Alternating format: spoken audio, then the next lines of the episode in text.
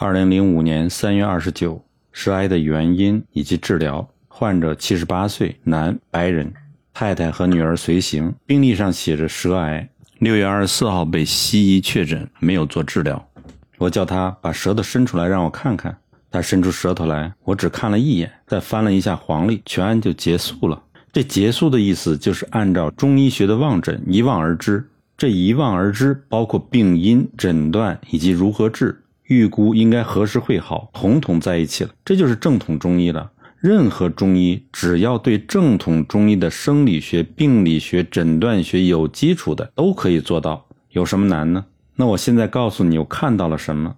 我要终结所有中国人对中医的误解，希望世上没有人再因为病本不该死，而因为错误的医学造成的冤死。心中有大便的读者，肯定是说我在胡说八道。心中有佛的读者就知道，我正在救助无知的民众，不要被治死了。我们每个人都会死，但要死得明明白白。有重于泰山的，有轻如鸿毛的病人，你必须先要了解中医的观念，我就能救你。首先，你的病是西医必然是做了他所有可用的检测方式，但是他们仍然不知道这舌癌是怎么得的。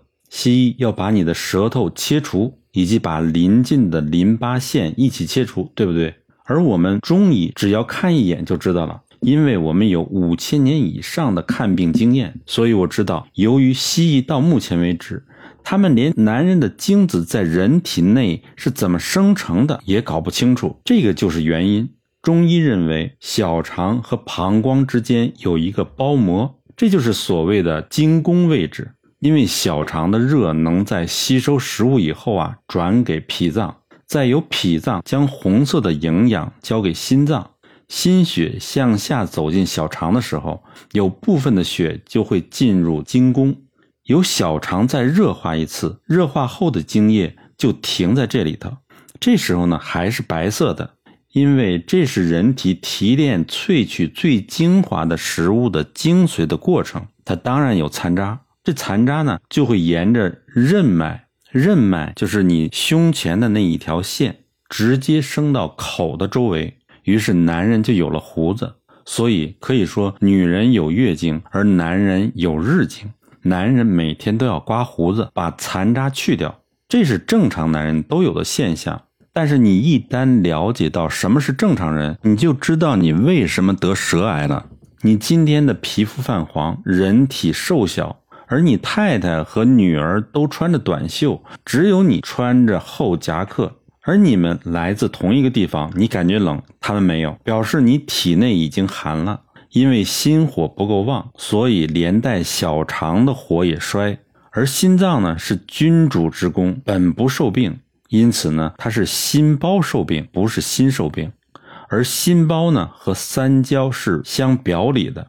因此，这残渣无法入心，而只能到舌头为止，无法透露出皮层变成胡须。这样呢，你的唇口已经没有刮胡子的痕迹了。我问你，你是不是有段时间不需要每天刮胡子了？患者就点头。我一看你舌头肿瘤呈现黄色，这是中医的三焦原色。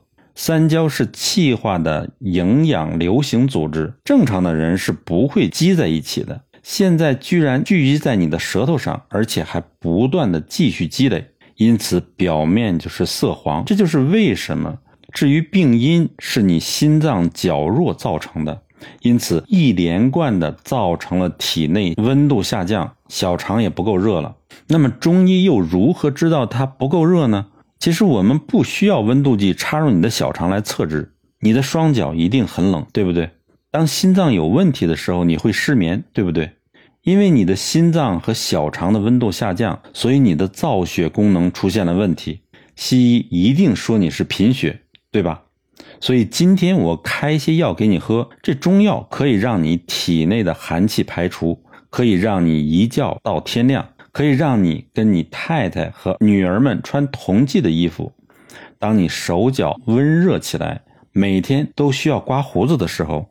睡觉又可以睡个通宵，你就可以停药了。时间大概是在今年五月五号左右，因为这一天在我国黄历上是立夏日，而夏天正是心脏当旺之节气，因此你就会因为时机和我的药两者相辅相成而痊愈了。这就是此案的前后发生过程。中医学就是站在外面能够知道里面藏着什么的最高哲学。不信中医的中国蠢蛋们该醒过来了。这是个白人，如果同样的案例发生在中国人身上就不一样了。他们一定会说这是什么烂中医？我还都没开始说话，他就诊断完了。连西医用了这么多仪器都搞不清是什么东西，这个烂中医连脉都不摸我一下，就以为他知道了。我才不要吃他的药，一定没有效果。但是正统中医是唯有利用望、闻、问三诊来诊断病的医师，才是真能治好病的医师。靠切脉看病的医师是治不好病的。所以，患者只要能够对正统的中医说明你身体的感觉，我们利用问诊一样能够治好你的病，根本不需要看到你，哪怕你只会跟正统中医说一些西医的名词，什么胆固醇过高啊，什么血糖过高啊，血压过高啊，是完全无济于事。所谓的有眼无珠，就是指这些。他太太听完我说的话呀，就说他自己的脚是热的。我问。你有家庭医师吗？他回答说没有，因为他从来不相信西医。我说啊，这就是原因了。全案自始至终只有点头一致到结束，我才跟他太太说了这一段话。他们很开心的，毫无疑问回家了。到时候呢，我再跟读者说此案结果是什么。我们再说下一个舌癌的案例，在同一天一小时以后，我的一位女患者。舌癌，而且在看出诊的时候已经肿大到右侧颈部肥大，而且西医查出已经蔓延到后脑下方，把颈椎都给包住了。当然，舌头已经大到无法吞咽食物了。西医要将他的舌头清除之外，还要清除围绕在后脑下方颈椎周围的所有肿瘤。他当然不愿意。今天呢是第七次复诊，已经经历了六周。他一看到我进入诊室，对我灿烂的一笑，很开心，因为肿瘤已经缩小了一半以上，而且会移动。以前是硬邦邦的，现在软了很多，不但可以吞食，还可以跟我开玩笑，心情非常好。他自己知道正在恢复中。她不是个美丽的女子，但是当她对我发出那开心的一笑的时候，那一刻她是最美的，因为那是发自内心的笑。这位患者恢复期也应该在五月五号左右。